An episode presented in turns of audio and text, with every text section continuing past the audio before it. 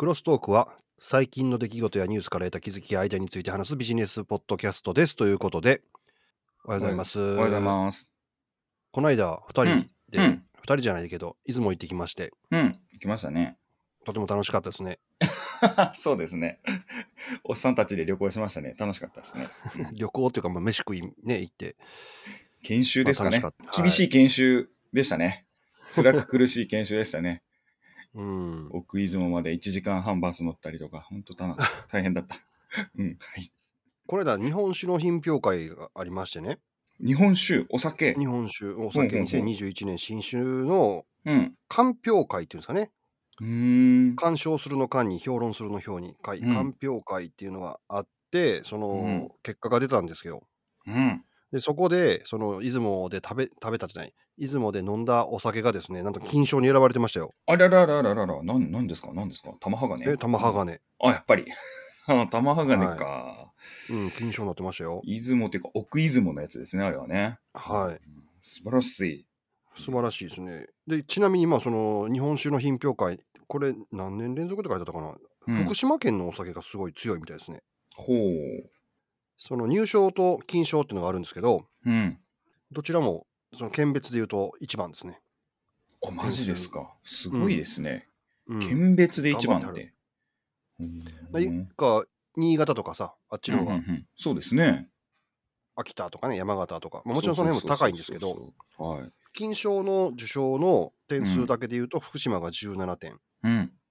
で2位が秋田県と兵庫県で13点うん、うん、うん。で3位が3位じゃないな4位ですねこうなると。新潟と長野で12点ずつあるという感じです。うん。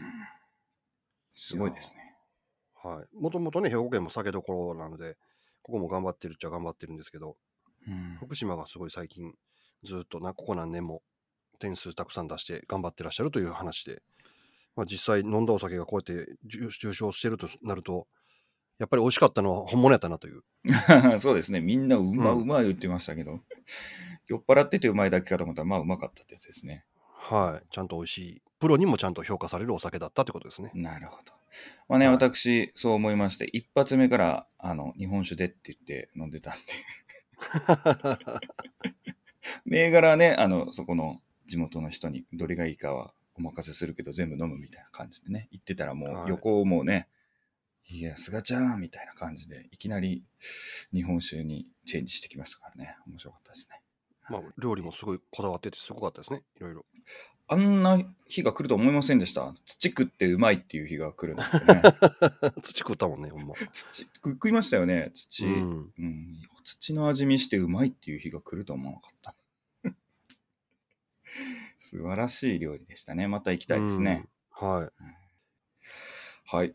私ね、ニュースというかね、ちょっとい仕事忙しすぎてね、ニュースをあんまり見てなかったんですけれども、最近あの、ね、ゼロカーボン系とかが興味あるんで、そこら辺のデータを取ってる、気候変動を追ってるね、NASA さんとかなんとかっていう、そういう調査方法とか、いろいろそういうのが好きで調べたりしてるんですが、ライダーっていう調査方法があってですね、ほうん、簡単に言うと、レーザーを照射して、う、うん。えーそこから帰ってきたものによって地中とか見えないところに何が埋まってるかとかどんな構造になってるかっていうのが分かるっていう仕組みなんですけれどもうん。このライダーアナリシスっていうのを使う昔もそういう赤外線とかなんとかってあったんですけれどもそれを使ってですね今アマゾンとかのこの生い茂ったジャングルとか水の中とかも含めてなんですけど何が埋まってんのかみたいなのを調査してるらしくって次々今いろいろとね出てきてるっていうニュースを見てすごくロマンを感じているんですけれどもうんうん。全く関係ないニュース。個人的にこれはね歴史が今変わってきてるらしくってですねそのアマゾンとかで考えられてたえこういうぐらいの規模だったんじゃないかなとかこういうものだったんだろうっていうものが、結構ね1500年前のものがこう見つかってきたりしてああいう遺跡系で有名なのってもう露出してる、まあ、エジプトのものとかなんとかも地表に出てるものが有名だと思うんですけれども、うんうんまあ、アマゾンのこの熱帯雨林の中にもかなりのものがこう埋蔵されてるみたいでですね、ここ10年ぐらいなんですけども、最近も新しいのが出たのかな。なので、もう本当全然何が変わったかがね、ちょっとまだ 学会的にはわかんないんですけれども、ネイチャーとかに載ってるぐらいですね、新しいことをいろいろ見つかって、それが衝撃を生んでるみたいですね。へえ。そこんなとこまで見えるんだ。そうですね。で、こういうやっぱり分析の技術とかの値段もこう下がってきてるようですし、新しいものも出てきてるっていう中で、やっぱこういう測量、基本、そうなん、何でもそうなんですけれども、まず把握するとか見える化するみたいなのってめっちゃ重要じゃないですか。うん。ここがね、どんどん下がってくるっていうのはね、非常に今後の IT とかも関係してくるかな。まあ、してくるっちゃしてきますね。まあ、我々が最近考えてるようなマーケティングで使ってる IT ツール、カメラで表情分析したりとかなんとかとか、以上にですね、今、最近自然と関わって、じゃあそこにどう投資するかとかの話も関わってきてるんで、こういうもっとフィジカルというか物理的にいろいろ取れていく世界っていうのがですね、めちゃくちゃ後々インパクトをどんどん与えてくるんじゃないかと思うんですね。で結局こういうデバイスとかが VR の世界とか人間のアイボールセンサーですよね。この目で見えるもの以上により手軽にものを捉えられるとか、あ捉えることができるとか、で、じゃあそこで何を表現するかっていう風になっていくとですね、より我々が考えている世界観とは全く違う、うん、世界っていうのが出来上がっていくんじゃないかなみたいな一人でね、今妄想して楽しんでるんで、ちょっと最近気になったニュースとしてはね、なんやねんって話かもしれないですけど、これがね、今一番引っかかってますね。全然知らん世界だ、俺は。うん、そうですよね。うん。うん。まあ、ちなみにそのカーボンニュートラルがどうお金になるかっていうのを俺あんまりピンときてないもんね。あら、そうなんですか、うん。なんかありそうっていうだけで。あ、そうですか。もう ESG 投資とかの、要は世の中投資はそっちに行くっていう流れもそうですし、ってなったら企業はそれに対応しないといけないんで、うん。例えばですね、あ、わかりました。簡単に言うとですね、2050年まであの実質ゼロにしますって言ったってことは、永続する企業っていうのはそれに対して対応しないといけないんですよ。うん。2050年以降も事業を進めたい企業っていうのは基本対応しないといけないんですよ。うん。で、それに対応しないといけないってことは、じゃあ自社の測量、どれぐらいの排出量してんの？で、どういう計画で下げていったらいいのっていうのは、あの、あそそうそういうそういうのは分かるんやけどそれに自分がどう絡むかっていうのは要はイメージができないってことね。なるほど、マーケティング関連ってことですか、うんああ、確かにそうですね。私は IT 関連から入ってるから、うんもう言ったらね、システム作りから何から全部。で、最終的には、これってシステムとかツールで解決する話じゃなくって、業務のあり方とかビジネスのね、フローも変わっちゃうんで、うん広告関連って確かにそうですね。一番エコじゃない？システムやん、言ったら チラシなんてもう捨てられる前提で作ったりとかするやんかだって。ああ、なるほどね。あ、でも紙はどうなんでしょうね、形状の仕方。あ、そうそうそう。それでね、自分の業界がどういうふうにそれに対してビジネスチャンスがあるかっていうのを確認する一個の方法はですね、うんまず評価基準、要は計算式がどうなっているのか。で、それに対して自分たちの分野とかジャンルはどれぐらいの、まあ、お客様とかそのサプライチェーンの中でお客さんのお金の使い方の中でですね、どれぐらいの割合を占めてるのかっていうのが一つ重要になるかもしれないですね。うん。いくらその、例えば、紙めっちゃ捨ててるからこれって CO2 削減のあれに関係するんじゃんみたいな思ってるの。紙はね、多分ね、あんまりしないはずですね。うんうんエコとかリサイクルの話ではないので、うんそれがどう計上されるかっていうのの計算の方式とかが、まあ、み、まあ、みなしであって、それで言うと、紙下の購入した、まあ、ある A 社さんから見て、仕入れた材料費とか、パソコン代とか、そういうので、みなし排出量とか決めたりするんで、いかにそこを下げるかって中で、確かに無形財産だから広告業界はどうなんだろうな。うん考えたことなかったな。ちょっと調べてみますよ。もうこれね、広告業界も動いてるはずなんあで、ーだから自社としてどうかとか、広告業界の減らすどうのこうのっていうよりも、新しいプロモーションとして、こういうのが必要ですとかっていう提案の中身とかは変わってくるとかはあるかもしれないですけど、結局売れないと事業成り立たないんで、そうですね。うん。うん、逆に言うとプロモーション業界はそこは変わんない、コンテンツは変わんないんじゃないかなと思いますね。うんまあ、あとあのうんよくある CSR 活動とか、なんかそっちうの系統に一つメニューが加わるぐらいしか俺にはもうパッと思い浮かんでないんですよね。うん、確かに確かに。ちょっと調べてみましょうか。面白そうですね、それも。うんどういうので儲かりそうなのみたいな、市場規模が新しく生まれそうか。はい。わかりました。確かにね。うん。私は今、ちょっと困ってるというか、手間取ってるというか、めんどくせえなと思ってるというか、私、まあ、ネット関係の仕事をずっとやってまして、はい。いよいよ来年の7月からですね、Google Analytics が新しいシステムに変わると。うん。で、今までだったら変わるんだけど、昔のシステムもそのまま動きますよっていうのが多かったんですけど、とか、動いてるやつはほっといてもそのまま新しいやつに移行しますよっていう形が多かったんですけど、今度アナリティクスはもう完全に昔の今動いてる現状のやつは止まりますと。うん。新しいやつしか動きませんっていうアナウンスが来まして、うん。で、それでその新しいアナリティクスのシステムを今いろいろ勉強してるんですが、うん。これがまた 概念がガラッと変わっててですね、あら。いろいろめんどくさいというか、ああ、そうかそうか、そのそういう考えもあるよねっていうのはあるんですけど、勉強しておりまして。概念が変わっている。どういうふうに変わっはいてるんですか、概念あ概念が完全に変わっております。あ画面今までのの Google、見方とかじゃなくて概念が変わってるんですよね。うん、アナリティクスが一体何を計測しようと考えているかっていうことの概念がそもそも変わっているので、ほうそうすると、すべての数値変わりますよね。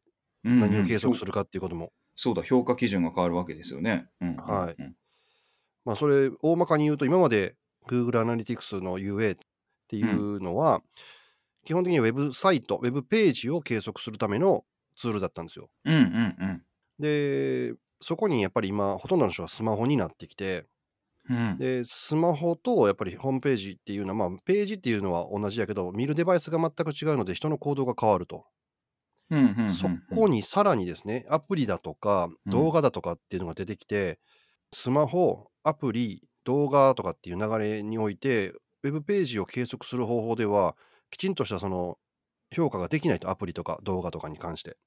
ほうほうほうほう。例えばホームページ1回訪れたら1ページビューなんですけど、うん。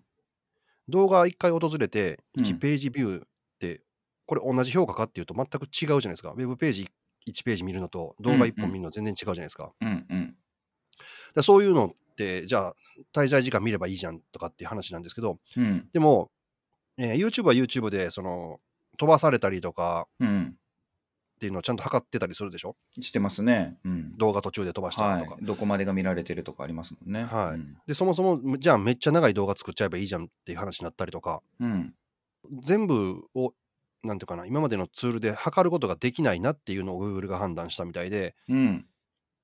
えー2019年ぐらいだったかな、うん Google の Firebase って言ってスマホうんうんの専用の、ありますあります。はい。はい、アナリティクスっていうのはできたんで、まあまあ、うんそれはそっちでやればいいじゃんって言ってたんですけど、うん。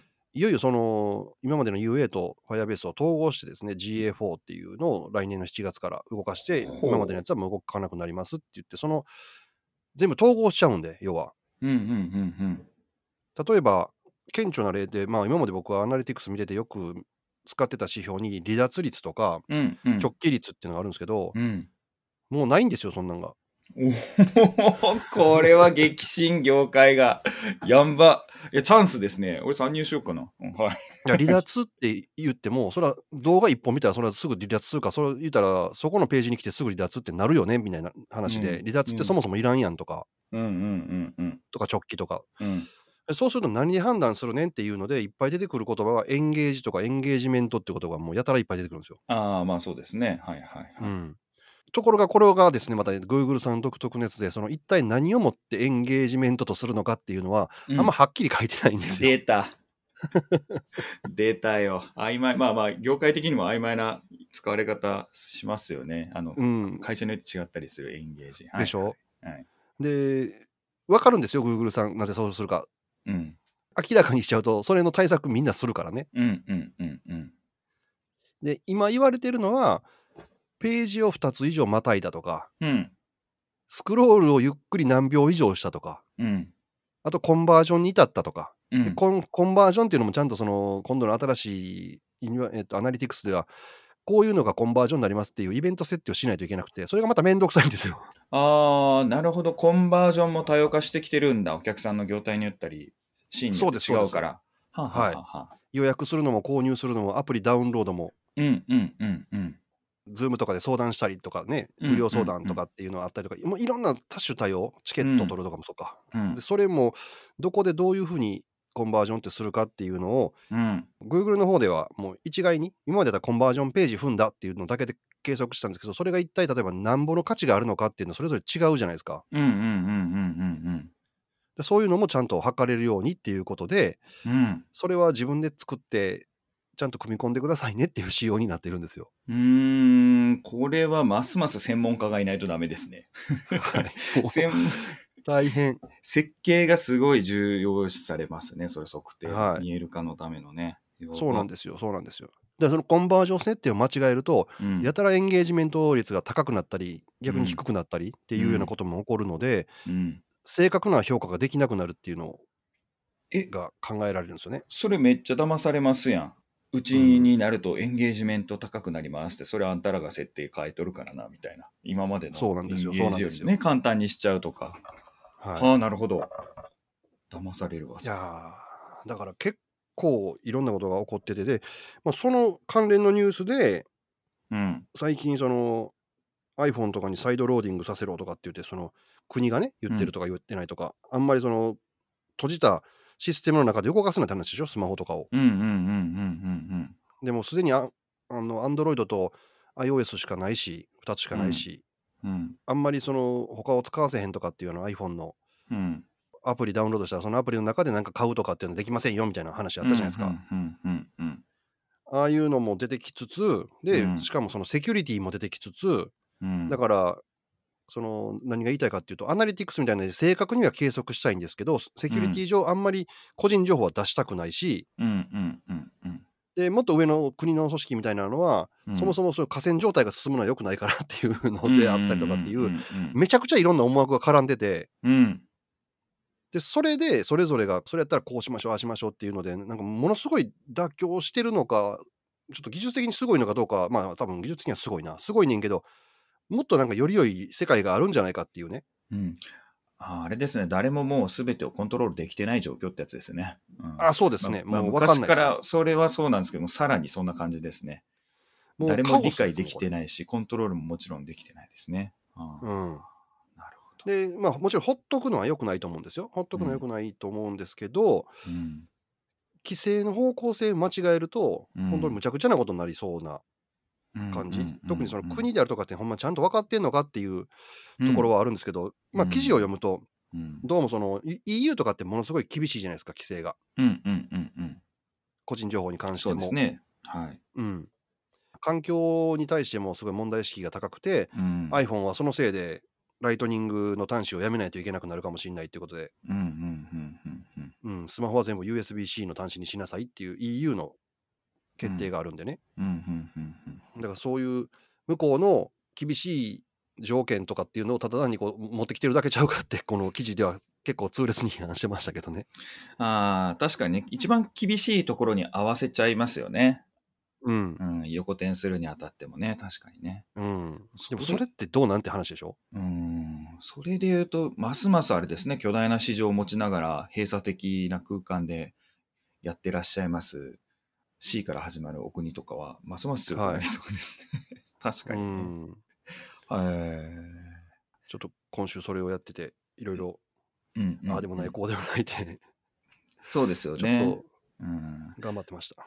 例えばインターネットが始まった頃というか、まあ、広がり出した頃10年ぐらい前のそれこそあのクリック広告とかが出た頃ってクッキーとかそういうね技術初期の技術ですけれどもを使ってうんぬんっていうのはありましたけど途中からそういうのダメになりますし、なりましたしそういうのを取得するにあたっては説明してねアクセプトを受けなさいみたいな感じも最近になってますし。ああ、まあ、そのクッキーで言うと、もう完全廃止の方向性っていうのは多分変わらないですよね。ですよね。も広告とかはそうですよね。うん。ウェブ上のあのなんかサービスを提供するためにそれを使ってるとかでももうそういう説明をしないといけないとか、そうですね。あれはもうヨーロッパの方のやつをね、導入してるじゃないですか。もう皆さんそこに合わせてるじゃないですか。そうですね。GPRD ってやつね。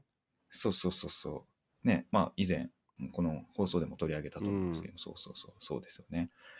なるほどね。じゃあもういろん、そうなんですよ。いろいろ変わりますね。はい、うんでこのクッキー廃止の方向もちょっと話すると、うん。Google が考えているのは、まあ、いくつか技術がこうその間にもクッキーに変わるものっていうのを提案してたんですけど最近言うてるのはトピックスっていう話をしてるみたいでうん。Google が各ウうんェブサイトにこのウェブサイトはどういうサイトやっていうのをインデックスするんですよね。うん。うん。うん。でそのインデックスされたサイトをユーザーがうん Google のアカウントにログインした状態で見るとこの人はこういうインデックスされたじょあのものを踏んでると。うん。なので次こういうの情報を提供した方がいいんじゃないかっていうのを提案するっていうやり方うん。うん。うん。をやっていこうっていうのを考えてるみたいですね。うーん。で当然そ、のウェブサイトはウェブサイトでそのトピックスにインデックスされることを断ることもできるしうん。ユーザーはログインしてなければそこの情報は蓄積されないのでうん。うん。うん。うん。大丈夫でしょと。でその蓄積された情報は個人個人でえ分析されるわけじゃなくてこういうトピックスをたくさん踏む人はこういう傾向があるから次こういうのを提案した方がいいっていうその元データとして使われるだけなんで今の話だと自分に向けてみたいな個人に向けてみたいな思われるかもしれないけどそのトピックス、うんたくさんのインデックスを踏んだ情報をたくさんまとめて機械学習させてうん。でこういう人にはこれがいいっていうのを出すための1個のデータとしてしか使われないっていうので問題ないでしょって話をしてるみたいですわ。うーん。なるほどね。うん、ややこしいな、それを実装させる。めっ大丈夫、大変 Google さんは頑張るんでしょ、それは。うん、まあめっちゃ人いるし、みんな頭いいから、まあみんな頭いいかわかんないですけど、はい。うん確かに、でそう考えると、そのトピックスって最初は350ぐらいインデックス用意するらしいんですけど、ほ今度こっちのユーザー側としては何のトピックスでってのや、何のジャンルでインデックスされるかっていうのをちゃんとそのコントロールしないとう。うん。あかんし、逆に言うとちょっとずらせば、そのインデックス上ですごいトップ取れるんやったらそっちに移った方がいいっていう。うんうんうんうん。うんまあ、例えばあんのが美容系っていうのでインデックスされちゃうとあかんけど、ネイルであのインデックスされた方が強いとかね。なるほどね。どインデックスの内容がどうなってるか知らないんで、僕もちょっとそれ調べてみよう。それ、うんなんか今の聞き方だと昔のフォルダっていうか、あの、タグ付け型の検索みたいな感じですね。なディレクトリ検索っていうのが昔あったんですけれど、ディレクトリ型みたいな。ヤフーが昔そうでしたけどね。うん、それうんの中に機械学習が入って、その傾向を分析して提案するっていう感じになるみたいですね。うーん、それ、ウェブサイトとかコンテンツを提供する側としては、それをコントロールする術は、でもあるんですかね？なさそうですけどね。まあ、だからどのジャンルにされちゃうんですよね。どのジャンルにインデックスされるかっていうのだけ頑張ってコントロールするというか、どうこれから提供されるのか分かんないですけど、そういうコンテンツを自分の中で増やしていくとかっていうぐらいしかできないでしょうね。Google のあの、ウェブサイト、あ、ウェブサイトだけじゃないのかな？何、何、コンテンツすべてなのかな？コンテンツすべてだと思いますよ。動画ああ、じゃあとか。動画とかもか。で動画もだから、ねチャンネルごとじゃないですか、インデックスされるって話だから。うん、うん、そうですね。うん。うんまあ自己申告した情報プラス、傾向とか解析された情報でって感じでしょうね。クローリングされながら常に。で、そのインデックスはどんどん増やしていくって言ってますから。うーん。うん。いや、大変革じゃないですか、世の中。やばいっすねそうなんです。よ。そうなんですよ。だからまあ、これ運用して、まあまあ見せてもらえるところもあるので、俺、それ見ながら、あこうやって動くんだとか、あこのし地の指標が大切やなとかっていうのを、これから自分も勉強していかなあかんなって感じです。やばいですね。これは、でも、こういう業界でチャンスですね。こういう変動が起きるっていうところはうんね、うん新興市場、企業さんはチャンスだし、参入したい人もチャンスだし、って感じですね。はい。なるほど。うーん、面白いですね。はい。なので、迷ってるとか悩んでる方がいらっしゃったら相談してください。多少は話聞けると思います。その、その、な、なんでこう、売り込みが声を弱くなっちゃうんですか？で俺も完全に分かってるわけじゃないから、そんな大したことは言えへんけど、でも、全然知らんっていう人やったら大丈夫かなと思うので。うん、まあそうですね。うんあとは、やりたい人多いかもしれないから。いや、多いと思いますよ。なるほどね。いや、それは大変動だ。僕はあの、はいニュースネタないんですけど、どうしたらいいですか？あーそうそう、この間、いちご農園行ってきまして、はい。はい。出雲行った後に今度は、その一ちょうど1週間後か、に初めて仙台に行きました。仙台すごいですね。いいですね、仙台。うんうんう。うんん、若い子多いし、元気があります。で、そこで、えっ、と、いちご農園やってる方のところお邪魔して、いちご農園のね、いろいろ見せてもらって勉強させてもらいましたけれども。いやーすごい IT 化されてるんですよね、そこね。まあそうですね。IT 化もそうなんですけれども、あ、それ環境制御っていうので IT はもちろん人が今までやってた以上に細かくそういう操作設定とか自動化できる部分をそうやって進めていきましょうっていうのがあるんですけれども、うんで、も結局そうしたからって取れ高が上がるのかっていうとそういうわけじゃないんですよね。なぜかっていうと、理論があって、それを実践するための補助ツールとしての IT なので、うん。結局、コンバージョン何にしましょうと、何がどうなった時にアラート上げればいいですか？みたいな、これを評価したらいいですか？みたいなのを、ロジックを定めないといけないじゃないですか、ツールに対して。うんうんそれと一緒で、そういう、例えば LED の電気がつきますとか、えーうん温湿度管理ができます、自動でなりますって言っても何度にを保たないといけないのかとか、うん。うん。何をどうしないといけないのか、どのタイミングでどういう作業っていうか、こういうことをしないといけないっていうものは全部、ロジックはツールを入れれば解決するわけじゃないので、そこのロジックを吹き込まないといけないので、そこの強みがですね、その企業さんはありましたね。ああ。IT 化はまあされてるのかもしれないですけれども、まあ、1個目の IT 化ってやっぱり一つは測量ですよね。見える化、測量。データ。はい。じゃないと、うんうん今年育ててみた、えーいちごは甘いけれども、去年のいちごとはどう甘みが違うのかって、例えば糖度で測るわけじゃないですか。うんうん。そんな感じで、何を試作してるのか、どうなったのかって記録をつけるうん。っていうのがまず基本じゃないですか。その中で仮説検証があって、試してみて、うまくいった、うまくいかなかった。なぜなら、この環境データとか、こうこういうデータで同じ条件なのにこうなってるからとかっていうので分かっていくわけじゃないですか。うんうん。だから1個目はまあ IT ってその見える化とか記録のところなんですけれども、あとはまあうんそうやって今度は操作していったりとかになっていきますが、そこの会社さんはね、ロジックを検証するのがすごいですね。R&D の会社ですね。だから、ほうほうほうほう1回の季節、まあ、要はイチゴのって季節もので初夏までなので、えーうんその間にその条件をどう変えてどうするべきかっていうテーマをちゃんと定めて、それがめちゃくちゃあるんですよ。うん。あの苗の育て方からそのそこから栽培していくにあたってからで変な話棚の高さうん。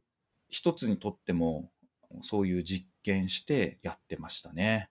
ああ。うんえ要はあのいちごって傷つきやすいのでそれを積んだりするっていうの、まあ自動化するっていうのもまあありなんですけどその人たちはもう雇用を、えっと、東北の会社なんで地元の雇用をきちんとあれするっていうのも、まあ、ミッションというか中に入ってるので雇用のためにやっぱり手もぎでやってるんですけれども、ああ。やっぱそこってコストにダイレクトに時間あたりで出てくるわけじゃないですか。うん。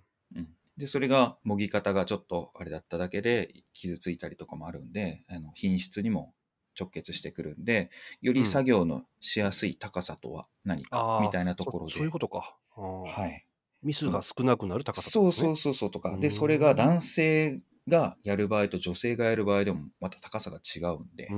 とかっていう感じでですねなんかこの高さ一つとってもこだわってるみたいなうんで、それこだわってるのが、いや、これの方がいいとか、教科書に書いてあったからじゃなくって、一個ずつ検証してるんですよ。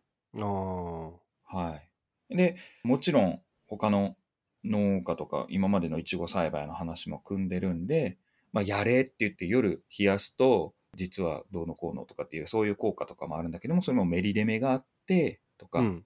でそれをやることで、自社のいちごの立場としてはこういうポジショニングになるけれども、うん。実はそのやるために設備投資が必要なんですが、その設備投資は、実はこの農法は十何年前にどこどこで流行って、栃木から出すいちごの農家はもうすでに焼却が終わってるから、みたいなとこまで考えてですね、これを全部これをすると、それの土台で競争したって負けると。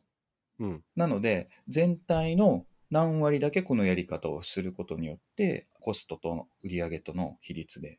で、なんでそれをやれをしたイチゴを持たないといけないかっていうと、実はこれで早く出すことによって、デパートの棚が取れるからですとか、そういうブランディングのためにやってますとか、コスト高くて、その要は利益率が少なくても、この分の株だけはこれをこうしてます。なぜならこうですっていう、そこまでね、ちゃんと考えてね、やってらっしゃるんですよね。すごい農家さんでしたね。うん、いやだから、ああいうのもそうですけれども、そのきちんと見える化して、うんいかにこう検証のサイクル回すかうん。ですね。あさっきのアナリティクスのところにも通じるね、なんかちゃんそういうそうなんでですよ。ちゃんとで検証し、見える化はするけど、その検証は難しいんですよね。そうそうそうそう。だからいろんなやってました。研究棟でここはここはここはここはみたいな。だから条件少しずつ変えたり。で、その当てとか仮説は作るけれども、うん。中には結果、要は自分たちが評価していた良いっていう方向になったけれども、なんでそのメカニズム、こういうアクションを行ったら、この結果になるのかわからないってブラックボックスのやつもあるみたいですね。ああ、なるほどね。まだそれ分かってないとか。うん例えばまあ病気一つにとっても、あー。なんか知らんけどこうなるっていうのがあるんですね。そうそうそうそう、まあ、まあ、医者もそうなんですけれども、実際に全部分かってなくても、これ与えたら治るからいいやみたいなのがあるのと一緒で。う、ん。そこはね、逆に、研究職の方だと逆にそこまで突き詰めるんですけれども、もともと研究も好きだけれども、そういうやっぱ経営に根ざした方なので、うん。製造責任のリーダーの方とかたちがですね、なんかそこはまあブラックボックスよりも、他にその全工程を見て、もっとやるべき課題、優先すべき課題があるからって、そっちの方に時間とかリソースを投資されてるみたいですね。あうんあ、素晴らしいですねやっ。ぱそういうやっぱりね、サイクル。これ加点はと思いましたね、他の企業は。うんやっぱ他の、僕も聞いたことありますが、他の農家でもね、学んでるところもありますが、鵜呑みにしてやってるのもあるし、その組み合わせってやっぱうん無限にあるんで、うんその中で1個変えるだけで全部のロジックが崩れちゃったりもある中で、なんか知らんけどうまくいったっていう状況だと、次新しいことができないんですよね。ああ、ここを変えてもいいかな、悪いかなっていうのがわかんないんで、うんうんうんここ変えちゃうと全部崩れるかもとかっていうのがあるので、いやそういうサイクルができてる。マーケティングの世界もそうだと思いますし、あの、製品作ったりとかもそうなんですけど、やっぱ、サイクルがこう早い。で、その評価基準がちゃんと ROI に直結してるっていうのは、一つの最適解というか強みになるんでしょうね、企業さんのね、とこも。うんうんと思いました。なるほど。はい。いちごの食べ方とか積み方もね、教わってきましたんで、食べ方ってあんの、あるんですよ。ヘタの方からね、外して、うん先っちょが一番甘いので、うん、あのヘタの方から食べていく。で一口で食べる方もいれば、2回に分けて、徐々に酸味から甘みに変わっていくっていうのを楽しむっていうや。り方とかですね。はい。で、しかも、いちごって果物だと思ってたら、あれ野菜らしいですね、分類。おうはい。農水省とか、上かな？なんか、あれは果物じゃなくて野菜に当たるらしいですよ、分類上。あーうん、果物って木になるものなんかな、あ、そうそうそう、なんかそういうものを言ってましたね。うんうんまあね、そういう、もうなんか技術とかも聞いてもちょっとわからんから、ね、企業として、これは、ああ、こういうところが強みか、みたいなね、うん、感じでしたね。なるほど。私はあの大学生の調査でちょっと面白いなと思ったニュースがありましてね。ほい東京工科大学の学生さんが一体どんな SNS 使ってるかっていう調査したっていう記事があったんですよ。ほうほうほうほで、新入生のアンケートを取ったところ、う。うん。最近増えてる SNS。うん。女子は TikTok。うんうんうん。男子は何でしょ男子最近増えてんの、う、うん ?SNS? 絶対知ってます。名前は絶対知ってます。あ、名前知ってるんですか？あただ SNS、あ、ミクシあー、なんでやねん。めっちゃ古いな。ー 何年前の大学生ね。えーあの、ほら、主婦が多いらしいんでね、そのママ活するための学生が多いかなと思って、ミクシー。ちゃうわい。男子はねディスコードです。おー、あれ SNS に当たるんだ。えみたいですよ。ー、えでー、あ、そうか、そうだわ。海外とかだとディスコードチャンネルで、あの、企業公式のそういう、なんかいっぱい吊り下げれるのとか作れるから、あそうまあ、そういう意味ではそうかもしれない。はい。はいまあ、ちなみにトップはもうずっとね、9年連続 LINE なんですよ。うーん。で、2位が Twitter なんですよね。うーん。まあで学生3位がインスタ。。うんうんその4位、5位に。に TikTok とか Discord が食い込んできてるみたいで、これ見たときに、俺一番思ったのは、うんやっぱり若い子、Facebook 使ってないなと思って、ああ、使ってないですね。ううん、ほんまに使ってないんですよ。すっごい、あのグラフ出てるんですけど、すんごい低くて、うん。笑ってまうぐらい低いんですよね、これが。うん。そうですよね。もうねもう男の子がねうんはい、6.0。女の子に至っては2.2%しか使ってないです。アカウントすら作って多分ほぼないでしょうね。うんうん、アクティブユーザーじゃないでしょうね、これ言うても。違うでしょうね。だから、うん本当ね、メタさんはインスタ買ったの天才的ですよね。天才的でしたね。まあちなみにそのインスタも女子がすごい多くて、男子との比率、インスタはね、うん。入れてますっていう子が90.8%女子。うんうんうんうん。男子はね、65.5しかいないんですよね。ああ、そう。だから、あれなんですよね、おっさんが女の子に LINE 教えてっていうのを、えってなるんで、LINE よりも教えてもらえやすいのインスタなんですよね。そうですよね。はいで、インスタ DM でやりそうそう取りねそうそうそうそう。で LINE はちょっと踏み込みすぎなんで、あの、ちょっと教えてもらいたいのはインスタの方にしといた方がいいですね。これ、おっさん利用率がうん5年、10年で上がりそうですよね、またこれね。そうなんですよ。うんで、TikTok も女子の方が高くて、逆に Discord はもう圧倒的に男子が高いと。うん男子は52.5%の人が入れてて、女子は21.1。なるほどね。まあ、ゲームでうん。使うツールって感じだからな。だ遊びに直結してるからでしょうかね。うん、でこんなにやっぱ違うんだなっていうのがうんうん、面白かったのと、あと電子マネーの使い道がね、うんやっぱりそのスイカパスモうんうんが81.2%なんですけど、うんうん次がですね、ペイペイなんですよ。もうああ、まあ、CM やっぱり効果かなって思うんですけど、うん。あとはあれで、30%。あれですよね。基本お金ないから、あれじゃないですか？お金に直結するやつ、ポイント還元とか、なんとかが多いから多いからですよね。うんスイカは多分、まあ、身近にも電車に乗るときに使ったりするから、定期買ったりとか。